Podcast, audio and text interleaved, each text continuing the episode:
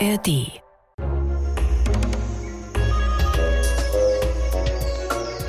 Liebe Leute, wir sind mitten im Sommer. Die einen von euch genießen vielleicht noch ihren Sommerurlaub oder die Ferien und für viele andere neigen sich die Ferien vielleicht auch schon wieder dem Ende zu. Aber selbst wenn euer Urlaub bald schon zu Ende sein sollte, mit uns und dieser Ausgabe von Wie die Tiere verreist ihr einfach noch ein bisschen länger, eine halbe Stunde zumindest. Denn wir werfen jetzt einen Blick auf die Reisegewohnheiten der Tiere. Das Ganze äh, geht natürlich nicht ohne Mario. Schön, dass du da bist. Hi Mario. Hi Daniel. So, wir haben ganz zu Beginn unseres Podcasts ja schon mal eine Ausgabe gemacht zu diesem Thema.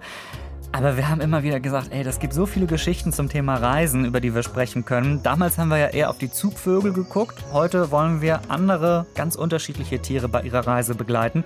Äh, wir sind an Land unterwegs, auf dem Wasser oder im Wasser, in der Luft unterwegs auch.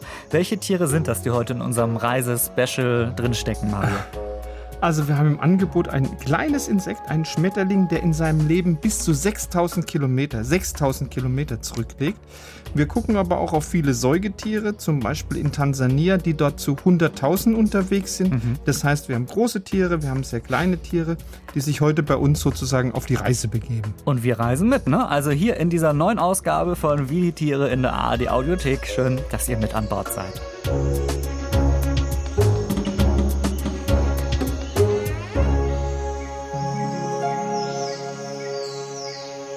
Mensch, sind schon wieder zwei Wochen vorbei. Ja? Also hier ist endlich eine neue Ausgabe von Wie die Tiere, eurem Tierpodcast von Bremen 2 mit Biologe Mario Ludwig und ich bin Daniel Kehler und darf hier immer die Fragen stellen. Wir nehmen euch ja immer mit in den Alltag der Tiere und finden hier und da auch Parallelen zwischen Menschen und Tieren. Mal gucken, wie das heute ist. Reisen tun wir ja auf jeden Fall alle. Aber bei manchen Tieren sind Reisen noch ein bisschen spektakulärer als bei uns Menschen. Ich meine, wir steigen ins Auto, in den Zug, ins Flugzeug, um irgendwie riesige Strecken zurückzulegen. Aber es gibt mehrere Tiere, die legen ohne technische Hilfsmittel unfassbar lange Strecken zurück. Da bleibt auch die Spucke weg, versprochen. Und Mario und ich waren uns sofort einig, dass wir diese Folge mit einem wirklich zarten Insekt beginnen müssen. Du hast es gerade schon angesprochen, einem Schmetterling, der im Laufe seines Lebens viele tausend Kilometer zurücklegt. Was ist das für einer? Das ist der Monarchfalter. Der Monarchfalter, das ist ein sehr auffällig gezeichneter Falter, so schön orange-schwarz gezeichnet, ist ein Tagfalter ist in Amerika weit verbreitet und das ist der am besten erforschte Schmetterling Nordamerikas. Und in Nordamerika bringt der Monarchfalter in einem einzigen Sommer vier Generationen hervor. Und die letzte Generation jedes Jahres, die also vor Einbruch des Winters schlüpft, die unterscheidet sich ganz deutlich von den ersten drei Generationen. Diese vierte Generation hat nämlich ganz stark ausgebildete Flugmuskeln und die braucht der Monarchfalter auch, weil er ist ein sogenannter Wanderfalter, der wie unsere Zugvögel in einem wärmeren, weit entfernten Gebiet, nämlich Mexiko, überwintert. Und zwar um diesem wirklich furchtbar kalten Winter im Norden der USA oder im Norden von Kanada zu entgehen. Und um das zu schaffen, muss er natürlich eine gewaltige Strecke zurücklegen. Und die ist riesig, hast du gesagt, ne? Ja, das kommt drauf an, wo starten die Monarchfalter in den USA. Das können 3000 Kilometer sein, das können aber auch 4000 und noch viel mehr Kilometer sein. Also, und da sind insgesamt viele Millionen Monarchfalter unterwegs. Also, halten wir fest, ein winziger Schmetterling, der 4000, 6000 oder 3000 Kilometer weit flattert. Ich hätte Zugschmetterling gesagt, aber offenbar sagt man Wanderfalter. Das klingt auch ein bisschen ja. professioneller. Ähm, sag mal, wie schnell ist denn der? Also, hat der Turboantrieb, dass er diese ganze Strecke äh, klappt, oder wie? Fast. Also, für einen Schmetterling hat er wirklich eine ganz gewaltige Reisegeschwindigkeit. Monarchfalter fliegen durchschnittlich 70 Kilometer am Tag und mhm. der ist ein paar Zentimeter groß. An Spitzentagen 330 Kilometer. Und um das zu schaffen, da nutzen die Monarchfalter die Windverhältnisse ganz geschickt aus. Bei Rückenwind, da segeln die Falter oft und da fliegen die mehrere, mehrere hundert Meter hoch, um den für sie günstigen Wind zu nützen. Während wenn Gegenwind herrscht, dann fliegen die niedrig über dem Boden. Da ist der Wind am schwächsten. Und nach zwei Monaten kommen die ersten ans Ziel, also in Mexiko an, und nach drei Monaten dann die letzten. Mhm. Also wir haben eben schon geklärt, also die fliegen unter anderem in den USA los. Zielgebiet ist Mexiko, wobei Mexiko jetzt ja auch riesig ist eigentlich, ne? Also wo, mhm. wo wollen die da hin? Das war viele Jahre wirklich ein großes Rätsel, wo genau. Und, und erst 1975 konnten Wissenschaftler herausfinden, wo genau Diese Monarchfalter überwintern, das machen sie in den Sierra Madre Bergen, das ist nordwestlich von Mexiko-Stadt, in einer stattlichen Höhe, nämlich äh, in der Höhe von 2750 Metern, das ist fast so hoch wie die Zugspitze. Und das Überwinterungsgebiet ist relativ klein. Das ist 1000 Quadratkilometer, klingt jetzt relativ groß, mhm. ist aber gerade mal die Fläche von Rügen, ja. Mhm. Und äh, dort überwintern dann tatsächlich Abermillionen dieser Schmetterlinge und machen das auf einer äh, Fläche von mehreren Hektaren. Da sitzen die ganz dicht gedrängt zusammen auf den Bäumen und am Boden und überwintern da in so einer Art Kältestarre. Ich glaube, ich habe so ein Bild mal gesehen oder in irgendeiner mhm. Doku, wo man wirklich das Gefühl hat, so die Bäume haben irgendwie neue Blätter bekommen. Aber es sind keine Blätter, sondern es sind Schmetterlinge, die da irgendwie genau. dranhängen. Also das ist spektakulär. Äh, allein diese Reise ist spektakulär hätten die jetzt nicht, also denke ich mir so, hätten die nicht an irgendeinem gewöhnlichen Ort bitte überwintern können? Nein, es muss irgendein, weißt du, muss so, Mexiko es sein. Es muss ausgerechnet Mexiko in fast 3000 Meter Höhe sein. Ähm, ich erinnere mich auch noch an unsere Zugvögel-Folge, die wir, wie gesagt, ich glaube vor zwei oder drei Jahren so um den Dreh gemacht mhm. haben. Da haben wir auch viel über Orientierung gesprochen. Ja, also wir Menschen mhm. haben das Navi, wir orientieren uns vielleicht auch an der Landschaft oder so.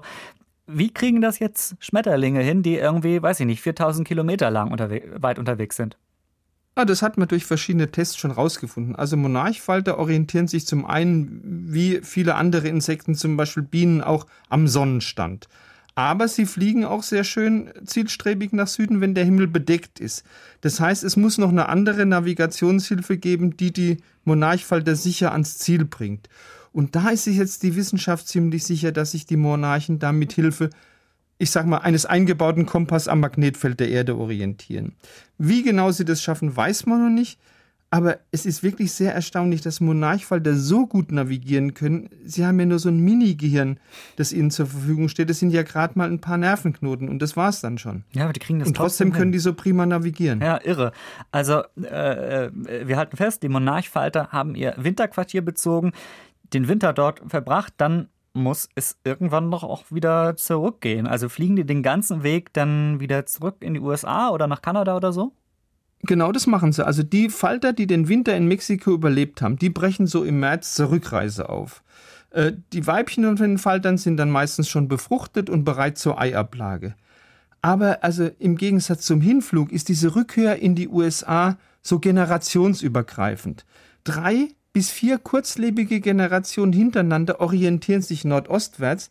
Das heißt, nicht ein, ein einziger Falter fliegt die ganze Strecke, sondern seine Nachkommen fliegen jeweils ein Stück weiter, wobei jetzt die Koordinaten des Flugziels offensichtlich über die vier Entwicklungszyklen weitergegeben werden, also von Ei zu Raupe zu Puppe zu Falter und dann wieder erneut zum Ei. Was man aber sagen muss, leider sieht es für die Zukunft dieses wunderbaren Wanderfaltes, also des Monarchsfaltes, nicht sehr rosig aus. Was ist mit dem los? Warum geht es ihm nicht gut oder wie? Nee, das hat zwei Gründe. Zum einen sagt die Wissenschaft, äh, der Monarchfalter könnte das erste massenhafte Opfer des Klimawandels werden, weil es gibt Prognosen, dass zukünftig in diesen mexikanischen Überwinterungsgebieten, dass es da mehr Niederschläge, dass es da mehr Sturm gibt und die äh, Monarchfalter, die können mit vielen Bedingungen klarkommen. Aber womit sie nicht klarkommen, sind so nasskalte Stürme. Ja, klar. Und dann wird im sogenannten Corn Belt des mittleren Westens der USA immer mehr Mais angebaut.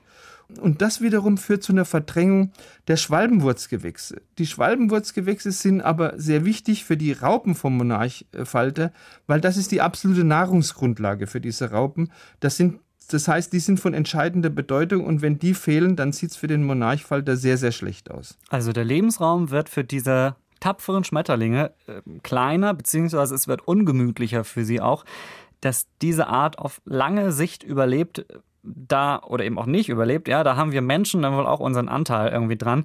Und sowas, ja, dass wir Menschen irgendwie unseren Anteil daran haben, wie es bestimmten Tierarten gibt, das gilt auch für die Tiere, die wir in einer unserer Rubriken vorstellen. Wir machen eine kleine Pause von unserem Reisenthema und schauen in die Welt der Tiere, von denen es nicht mehr so viele gibt.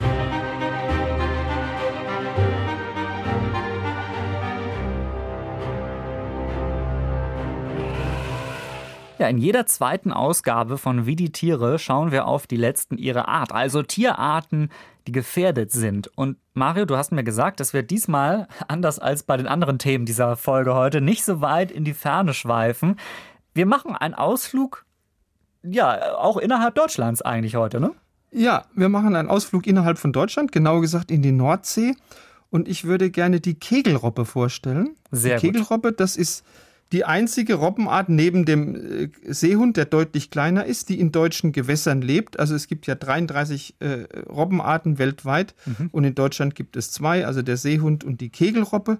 Und die Kegelrobbe, das sind schon ganz schöne Brocken. Also die Männchen, die werden so bis zu 2,30 Meter lang, können 300 Kilogramm auf die Waage bringen. Und die Weibchen sind aber schon kleiner und leichter als die Männchen. Und großen Anteil an diesem Gewicht hat die Speckschicht von den Kegelrobben, die eben die Kegelrobben dafür, davor bewahrt, in der Nordsee auszukühlen. Und diesen etwas komischen Namen Kegelrobbe, den verdanken die Kegelrobben ihren Zähnen und ihrem Kopf, weil beide sind kegelförmig. Ja? Ach, ich dachte, das ist, weil, weil der gesamte Körper irgendwie so kegelförmig vielleicht ist, aber das ist eigentlich nee, nur nee, der das Kopf. Das wäre beim Seehund auch so, ja, ne? Stimmt, aber ja, ähm, das ist der Kopf. Wer ist der Kegelhund? Entschuldigung, ja. Mhm. Und das ist der Kegelhund, genau. Und Kegelrobben, die fressen alles, was sie im Meer kriegen können, also Lachse, Dorsche, Heringe, Makrelen, Schollen. Und was sehr spannend ist, die Beute spüren die Kegelrobben mit Hilfe von ihrem Schnurrbart auf. Also äh, sie können ja in, in größeren Tiefen, in der, kein, in der kein Licht mehr ist, können sie ihre Beute ja nicht mehr sehen. Und da kommt ihnen ihr Schnurrbart gerade recht, weil äh, Kegelrobben können wie die Katzen mit ihren Schnurrbarthaaren auch noch feinste Bewegungen wahrnehmen. Nur diese Fähigkeit, diese Wahrnehmungsfähigkeit, die ist bei den Kegelrobben zehnmal so stark ausgeprägt wie bei einer Katze. Das heißt, die können im, mit ihren Barthaaren noch Wasserbewegungen in der Größenordnung von kleiner als ein Tausendstel Millimeter wahrnehmen. Mhm.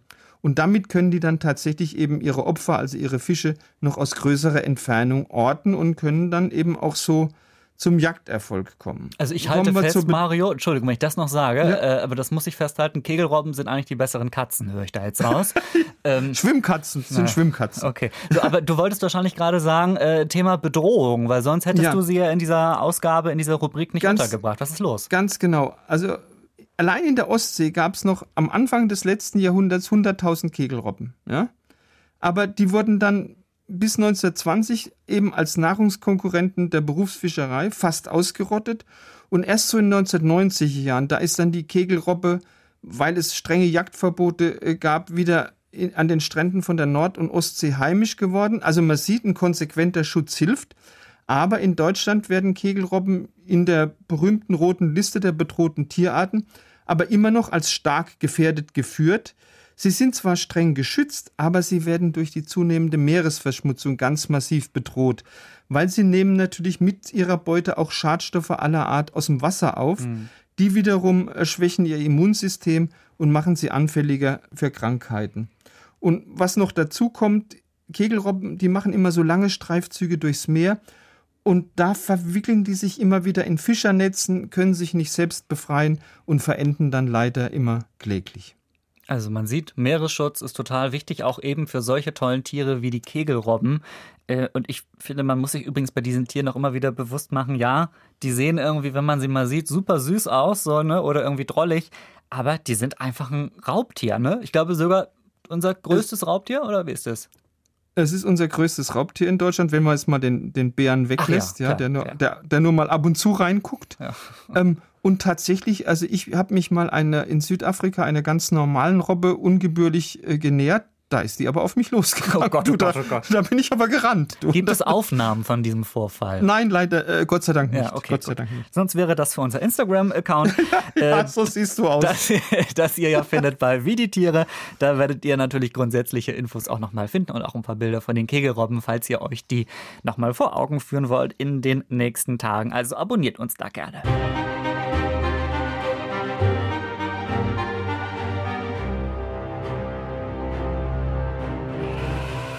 Wie die Tiere reisen ist unser Thema in dieser Ausgabe und wir haben zu Beginn der Folge auf ein sehr kleines Tier geguckt, auf diesen Schmetterling.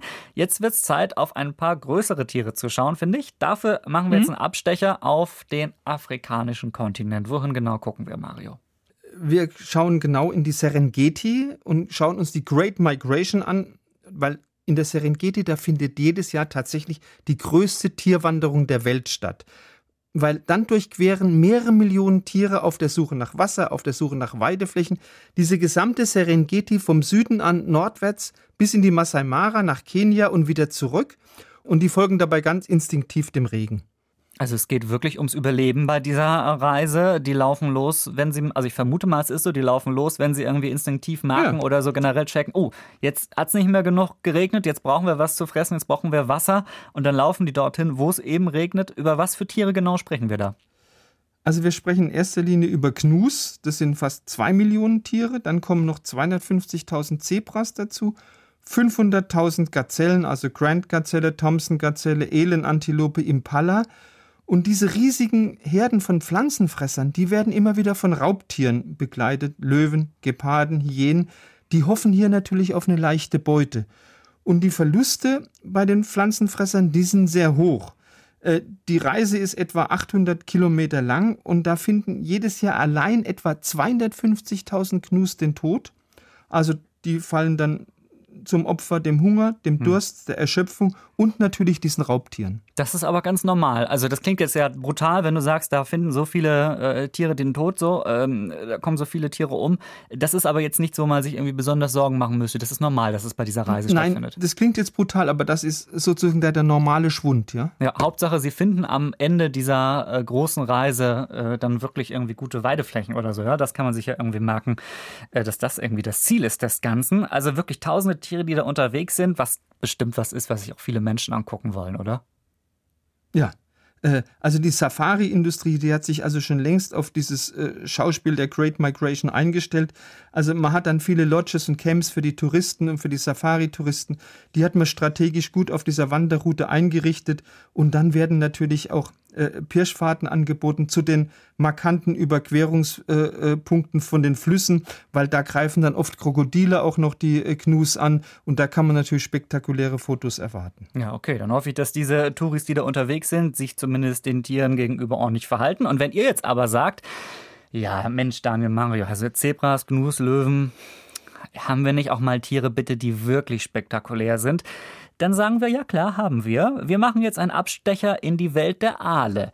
Ganz genau richtig gehört, diese glitschigen, langen, wuseligen Fische. Und es passt super, denn erst vor ein paar Wochen hat mich ein Hörer auf Aale hingewiesen, genauer gesagt auf Glasaale. Was das ist, werden wir gleich noch drüber sprechen. Ähm, und äh, gemeint, dann mach doch mal bitte was dazu. Und genau das äh, passt jetzt sehr gut, weil beim Thema Reisen äh, sind die Aale wirklich, äh, ja, genau die richtigen Tiere eigentlich, um darüber zu sprechen. Denn ich habe schon mal gehört, die gehen wandern oder die schwimmen, also die machen eine Schwimmwanderung oder so. Ist das also richtig? Also in Sachen Wanderung sind die Aale ganz vorne dran. So. Also diese, diese Aalwanderung, die Wanderung der Aale, die beginnt tatsächlich in der Sargasso-See oder Sargasso-Meer. Das ist ein Seegebiet im südlichen Nordatlantik, hat insgesamt eine Fläche so groß wie Mitteleuropa. Und dort pflanzen sich jetzt die Aale fort. Aber man weiß nicht viel über diese Fortpflanzung. Die Paarung der Aale in der Sargasso-See, die hat noch kein Mensch gesehen. Also alles, was man weiß, ist, dass die Aale kurz nach der Paarung bzw. nach der Eiablage äh, sterben, aber man hat auch noch nie ein Aalei in der Natur gefunden. Und auch wo genau in der Sargasso-See die Aale leichen, auch das weiß die Menschheit bis heute nicht. Aber wie geht das vor sich? Also aus dem Ei schlüpfen dann zunächst mal die Leptocephalus-Larven aus diesem Aalei.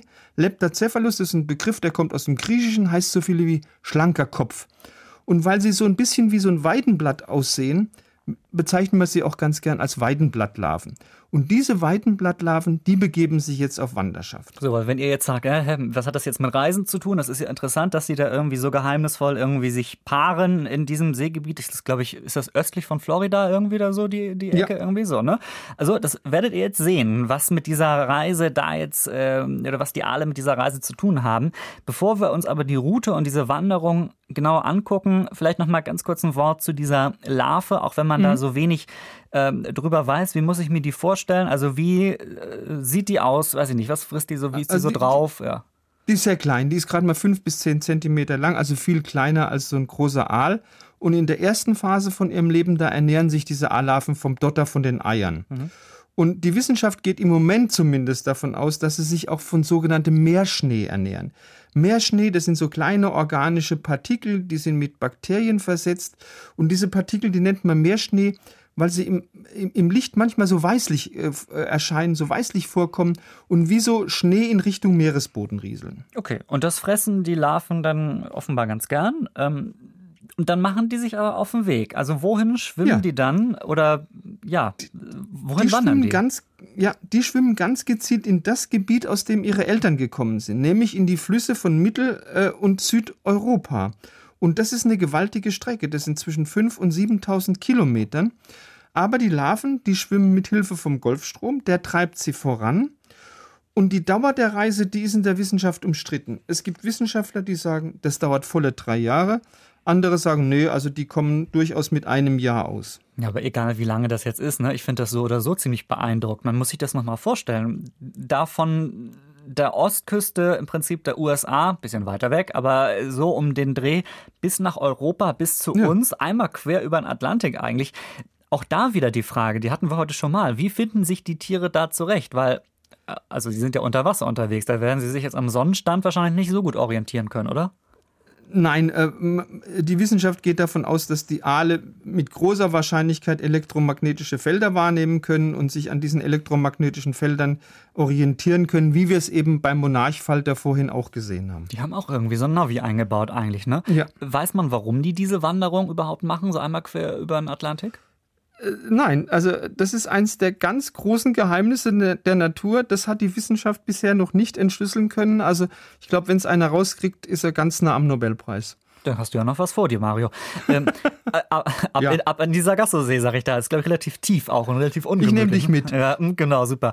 Ähm, äh, weiß man, was passiert, wenn die Larven dann aber Europa erreicht haben? Was passiert dann sozusagen? Ja, das weiß man. So 100 Kilometer vor der europäischen Küste, da verwandelt sich dann diese Weidenblattlarve zu einem sogenannten Glasaal. Und dieser Glasaal, der hat schon diese typische Aalform, ist aber, der Name verrät es ja schon, ziemlich durchsichtig. Und äh, in dieser Entwicklungsphase geht der Glasaal dann auch zu so einer Lebensweise am Meeresgrund über, über ja. Und jetzt schwimmen diese Glasaale ins Brackwasser der Meeresküsten und da bleiben sie. Oder sie steigen die Flüsse rauf.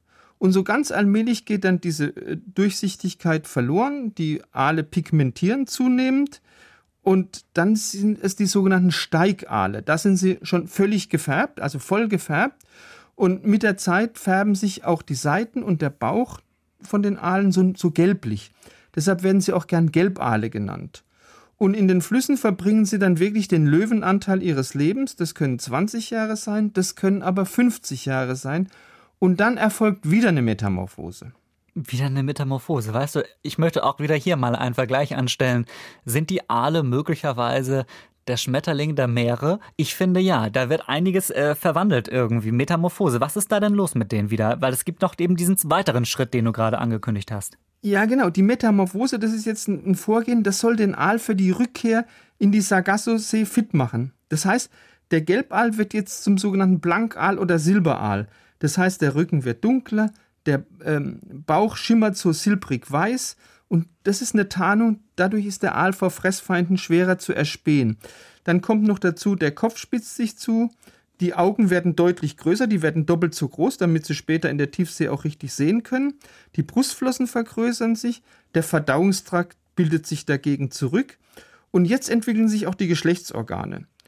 Und äh, was ganz spannend ist, im Körpergewebe verändert sich auch der Gehalt an Salz, an Wasser, an Fett und der lange Weg zurück in die Sargasso-See, der dauert bis zu drei Jahre.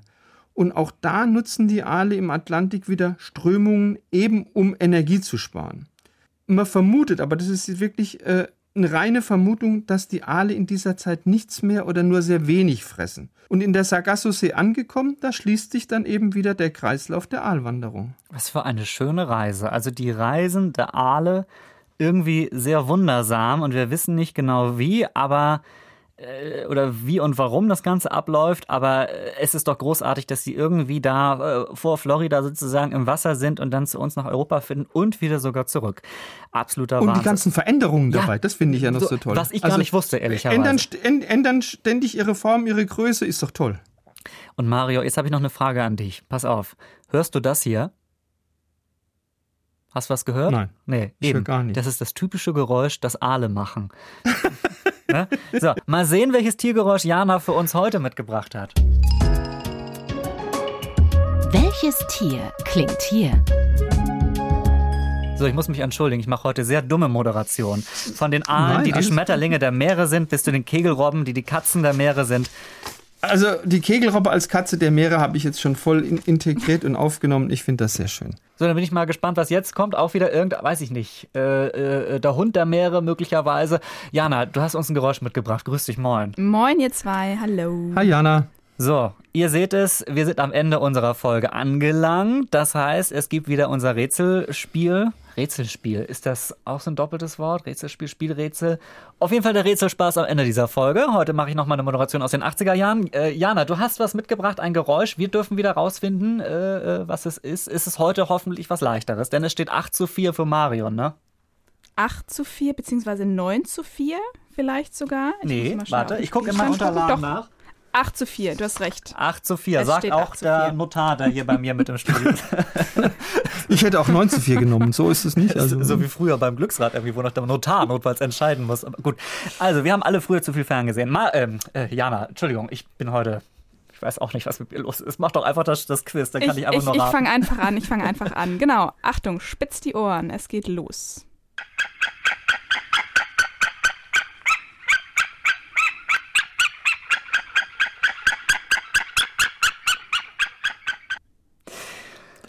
Das ist ein Säugetier. Ein Vogel wäre zu einfach, oder? Nee, das ist kein Vogel. Das ist kein Vogel. Oder? Doch, es Was? ist ein Vogel. Oh. Und er ist nicht so niedlich, wie er klingt. Das ist ein Geier. Nein. Das ist ein. Ein Falke. Nein. Ah, du hast ein Habicht. Nein. Ähm, was gibt's denn ein da Sperber. noch? Nein. Was gibt's denn da noch? Ein Adler hat er Ja! ja! es ist ein Adler Juhu. tatsächlich. Äh, genauer gesagt ein Gäbe noch einen extra Punkt, einen halben? Äh, das ist ein Weißkopfseeadler. Ist ein Seeadler. Ein ah, es kriegt dann anderthalb auch noch. Okay. heißt das? Ich weiß nicht, ob er den halben Punkt tatsächlich. Doch, den okay. bekommt er dann. Mario, Mario gibt, ist das richtig Weißkopfseeadler oder gibt es das Weißkopfseeadler ist das das Wappentier der USA. Das ist richtig, ne? Ja, heißt beziehungsweise so. nee, ähm, es ist kein Weißkopfseeadler, sondern es ist nur ein ist Seeadler. Nur, äh, ja, ja. Genau, also unser Seeadler. Genau, es ist ein Viertelpunkt, Daniel, in dem Sinne. Es ist unser Seeadler, weil das fand ich total spannend. Die gibt es tatsächlich in Deutschland noch einige ja. Varianten. Ja, ja, aber wen, äh, nicht so viele, ne? Nee, Oder, nee glaube, äh, Adler gibt es eh nur. Es gibt ja den Steinadler in den Alpen und den Seeadler. Äh, 970 ja, Paare in Sachsen, habe ich recherchiert. In Sachsen? Genau, in Sachsen. Also liebe Grüße nach Sachsen, Adler-Bundesland Nummer uno. Oder wann, weiß ich nicht, aber auf jeden Fall einige. 970? 970 Paare, genau. Also die waren schon mal fast ausgerottet, deswegen wären die auch was für unsere Rubrik Die Letzten ihrer Art. Ne? Ja, stimmt. Aber äh, definitiv ist ja gut, wenn es da offenbar ein bisschen bergauf geht. Äh, und irgendwie, ich habe, als du das Geräusch eingespielt hast, erst habe ich gedacht, das ist ein Flughund oder irgendwie sowas, ne? Aber dann hat Mario so ein bisschen die, die Vogelrichtung ja, wieder Ja, mit wieder Habicht hast du ne? ja schon, äh, warst du relativ nah dran. Und ich habe überlegt, was so, äh, was so bei uns irgendwie so unterwegs ist. Und ich erinnere mich, dass es irgend, ich glaube, es ist sogar in meiner Heimat Kiel, dass es glaube, hoffentlich sage ich jetzt nichts Falsches. Ich recherchiere das nochmal. Das glaube ich auf dem Fernsehturm von Kiel, der übrigens so aussieht wie der Fernsehturm von Bremen. Kleiner, äh, kleine Info neben am Rande. Ähm, dass dort, glaube ich, ein Nest tatsächlich äh, sich befindet oder befand. Vor, zumindest vor ist einiger aus Zeit. Sachsen nach Kiel das wissen über, wir nicht. übergesetzt. Das wissen wir nicht. Ich recherchiere ja, das nochmal, falls es nicht stimmt. Sehr schön. Auf jeden Fall herzlichen Glückwunsch, Daniel. Es steht nun 8 zu 5,25. So. 5. Der Weg yes. ist also Sehr nur schön. noch ganz kurz, um dich einzuholen. Danke, Jana, für das, für das Spiel und für die Infos über diesen Seeadler. Haben wir auch, auch noch nicht gehabt bei uns in der Folge, glaube ich, ja. oder? Oder? Marvin, Adler haben wir, haben wir noch, Adler generell, nichts bis wenig, würde ich sagen. Oh, müssen, wir haben noch so viel vor uns. Ja? Adler-Spezial, okay. nach dem großen Aal-Spezial. Oh, das Aal-Spezial finde ich auch sehr gut. Naja, gut, wir überlegen uns das. Ähm, wir beenden hiermit erstmal unsere Reise durch die Reisewelt der Tiere sozusagen. Wir haben kennengelernt heute den Monarchfalter, der tausende Kilometer unter anderem durch die USA flattert bis nach Mexiko. Bei der Great Migration waren wir dabei. Da machen sich tausende Tiere auf den Weg in Richtung Regen durch die Serengeti. Und die Reise der Aale durch den Atlantik, die ist auch so irgendwie super geheimnisvoll, ne? Dass die das so hinkriegen, glaubt man gar nicht. Und es bleibt geheimnisvoll bei Wie die Tiere, denn in der nächsten Ausgabe, die in zwei Wochen in eurer Podcast-App eingetrudelt sein wird, da werden euch Tiere begegnen, ja, ich sag mal, die sind geradezu mystisch, oder? Also kann ich so sagen, Mario, ne? Äh, äh, was für Tiere werden das sein? Wir werden ein bisschen über Fabeltiere sprechen müssen. Ja, nämlich Tiere, von denen ihr glaubt, dass die nur auf irgendwelchen in euren Köpfen existieren. Was ist mit dem Zum Einhorn? Beispiel Einhörner. Ja? Rosa, nicht Ja. rosa, weiß. Eben. Wir werden das klären. Wir werden das klären. Und wenn ihr jetzt denkt, äh, das gibt's doch alles gar nicht, dann wartet mal ab. Also in zwei Wochen wieder hier in der ARD Audiothek und überall sonst, wo ihr gerne eure Podcasts hört. Abonniert schon mal Wie die Tiere, dann verpasst ihr keine neuen Folgen von uns.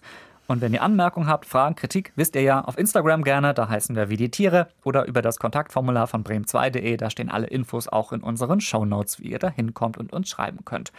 Oder auch äh, Tiere vorschlagen könnt. So. Und was ihr da auch findet, ist ein Link zu unseren lieben Podcast-Freundinnen von Ans Meer. Es gibt kaum einen Podcast, der so gut zum Thema Reisen passt wie dieser Podcast. Der kommt auch von Bremen 2. Also wenn ihr Lust habt, noch ein bisschen in die Ferne zu schweifen, dann ist das wirklich euer Podcast. Jetzt vielleicht in der nächsten Woche, wenn es noch keine Ausgabe von uns gibt. Da geht's bei Ans Meer zum Beispiel auf eine Reise mit dem Ruderboot über den Atlantik. Das ist fast so krass, wie als Schmetterling durch die USA zu fliegen, finde ich. ja, ist doch so. Würdest du das machen mit dem Ruderboot über den Atlantik? Ich nicht. Dann, dann lieber über die USA fliegen. Ja, du fährst da in die Sargasso-See mit dem Ruderboot und versuchst da irgendwie den Aal zu finden. Mit dem. Tauchboot. So, dann kannst du dann nämlich auch berichten in der Podcast-Folge, die dann, dann über dich gemacht wird bei Ans Meer. Also, das ist unser Tipp, Ans Meer, unser Tipp äh, für die Woche, in der wir dann vielleicht nicht da sind. Oder vielleicht habt ihr auch Lust, jetzt direkt nach dieser Folge einzusteigen bei Ans Meer. Wie die Tiere dann in zwei Wochen wieder hier an dieser Stelle. Ich bin dann da und Mario auch. Und ich sage, macht's gut und tschüss. Ich auch. Tschüss.